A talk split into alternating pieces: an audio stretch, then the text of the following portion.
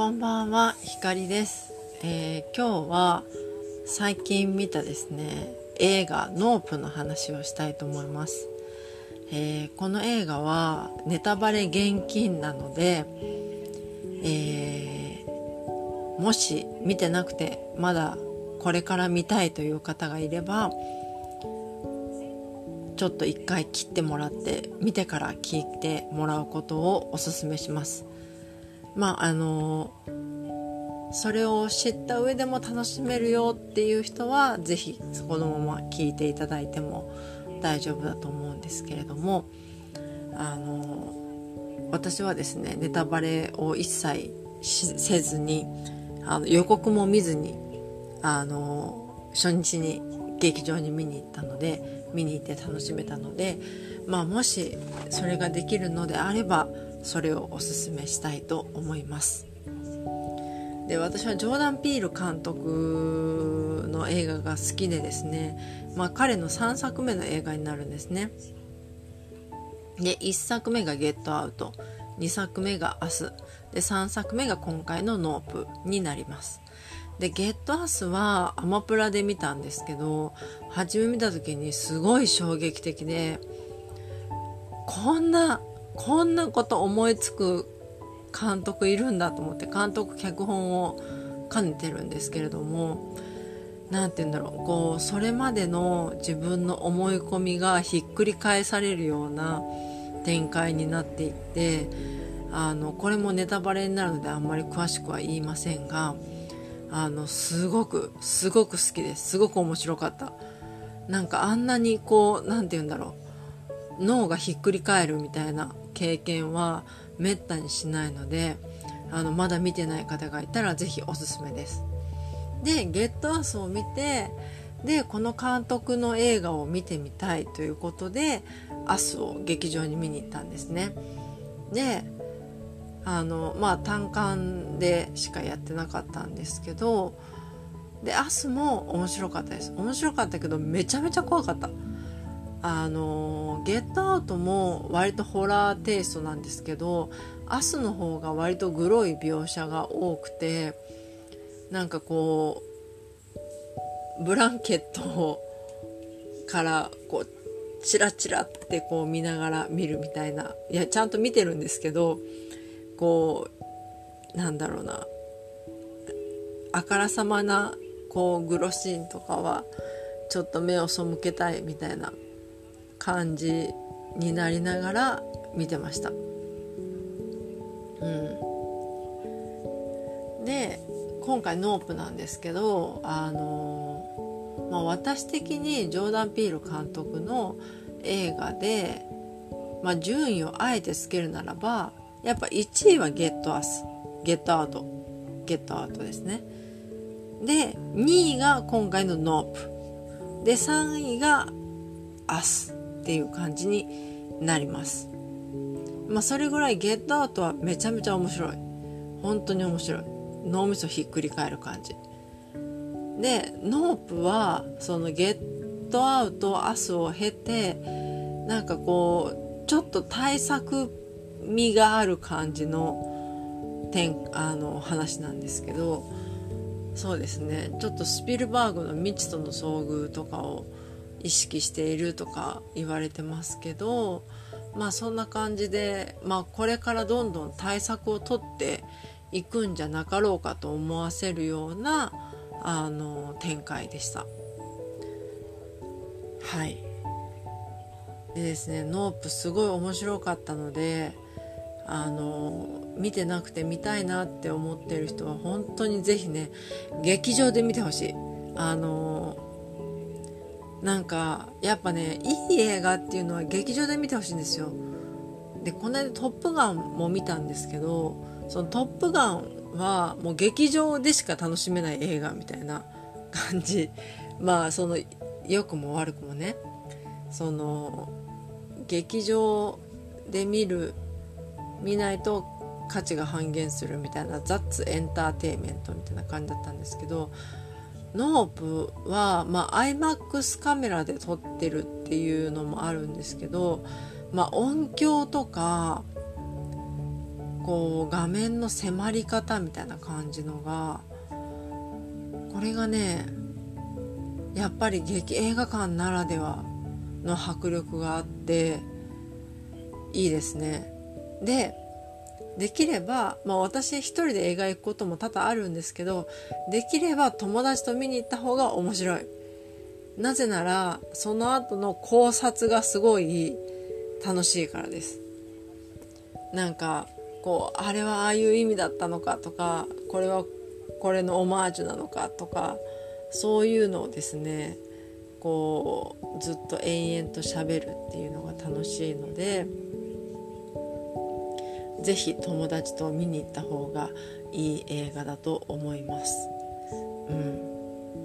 実際私も友達一人で見に行こうかなと思ったんですけど友達を誘って友達がついてきてくれてですね一緒に見て見て楽しんでくれたんですけどあのその後の会話がもうすごく楽しかったのであのぜひ皆さんにもねあの、まあ、ももちろん別々で見てもこうその見た人同士で会話するっていう機会をなんか増やせたらいいなと思う。その方が絶対楽しいなと思います。はい。内容はね内容は本当どこまで触れていいのか。なんか本当見てない人からしたら何も知らずに行った方がいいんですけどまあ簡単にあらすじを説明するとまあその黒人の兄弟がいてでその馬をまあ飼ってその馬を撮影とかで使って生計を立ててるんですけどある日突然父親がその空から落ちてきた物体によってそのコインがね頭に刺さって死んじゃうんですよね。でなんかそれから何かがおかしいみたいな感じになって半年経ってでまあその主人公の OJ っていう兄貴がですね空に何か不穏なものを見つけるんですね。でそれは一体何なのかと。で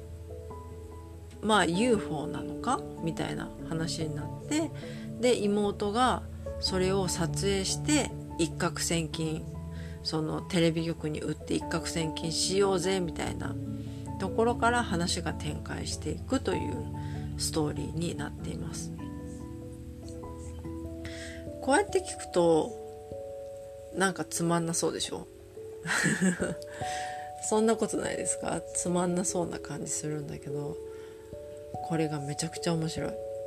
で前半と後半でかなりイメージが違うのであのなんだろうな前半前半正直ね引っ張りすぎかなって思ったところあるんですけどでもその分後半の爽快感がすごいのでまあ後から考えればまあ我慢できるっていう感じですかね。もう前半はねとにかくその UFO らしきものが一体何なのか。私たちに何をしてくるのか。何が目的なのかっていうのが分かんない。分かんなくて匂わせて匂わせてくるみたいな感じ。でもうとにかく怖いんですよ。もうなんかなんだろう。割と古典的ではあるんですけど恐怖を煽ってくる。ような展開をしていてもうすごい怖いんですけど後半はねちょっとまあ反撃じゃないけどみたいな感じになってこうなんか結構グッとくるシーンとかもあってねすごいいいんですよね。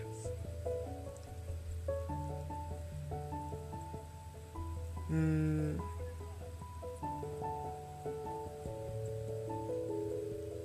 か公式でまあ言ってることではあるんですけど私はその UFO の正体を見た時にあのこれめっちゃネタバレなんで聞きたくない人はここで切ってくださいね。あのその UFO の正体を見た時にえ使徒やんって思ったんですよ。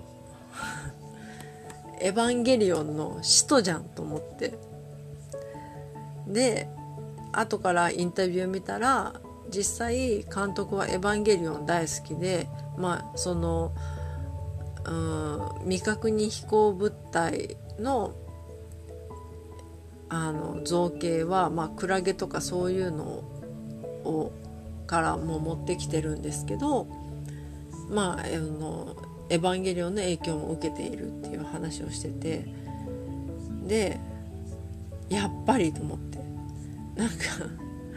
エヴァンゲリオンが好きすぎて何を見てもエヴァンゲリオンに見えてしまうのかと思ってたんですけど実際エヴァからインスピレーションを得てたってことであのかなり詩と詩とみのある詩と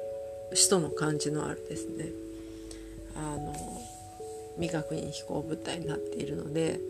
あの見た人は分かると思うんですけど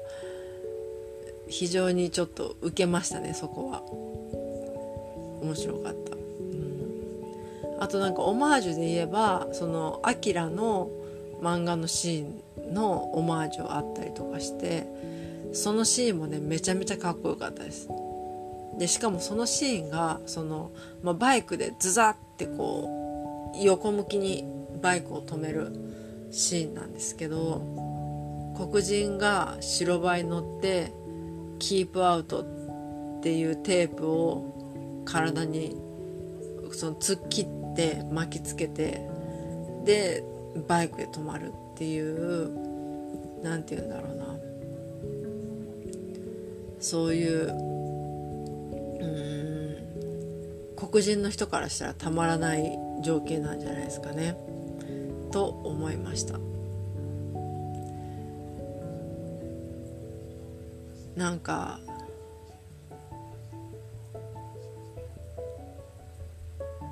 割とそういうこう黒人目線のシニカルなところとかも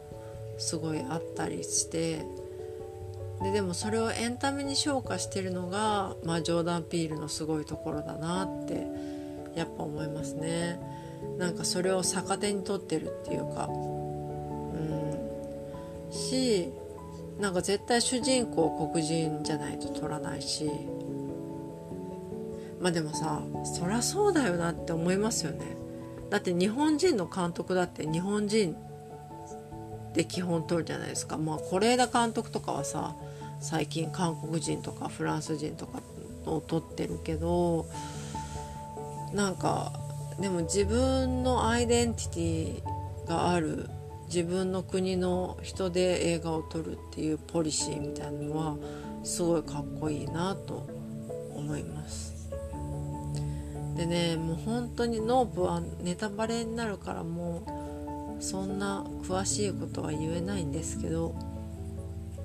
まあでもとにかく映画館で見るべき映画。東宝とか結構大きい映画館でかかってるから見やすいと思うしそう。是非ね映画館で見てほしいなと思います。なんか最後ラストシーンとかもいろいろ解釈があるんだけどなんかそれはだまた友達と新たに語り合いたいなと思うぐらい今いろんな考察を読んでいてですね。そう。なんかあれは一体何だったんだみたいな考察が本当にすごいすごいいっぱいあって。うん。見た人と語り合いたいですね是非。でまあ次その「ゲットアウトアースノープ」ときて徐々に対策っていうかエンターテインメント味もこう増えてきたジョーダン・ピール監督が4作目何撮るかっていうのが非常に楽しみですあのハリウッド大作を撮ったりとかすんのかなと思ってでその時にジョーダン・ピールのの持ち味はどのように発揮されるのかとか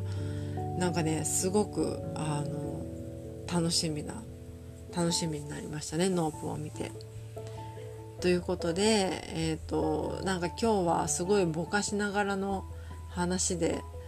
ちょっとぼんやりしてるなと思ってる人がいたら恐縮なんですが、まあ、とにかく映画「ノープ」はめっちゃ面白いのでぜひぜひぜひまあちょっとグロいシーンもあるけどね。そんなに怖くはないので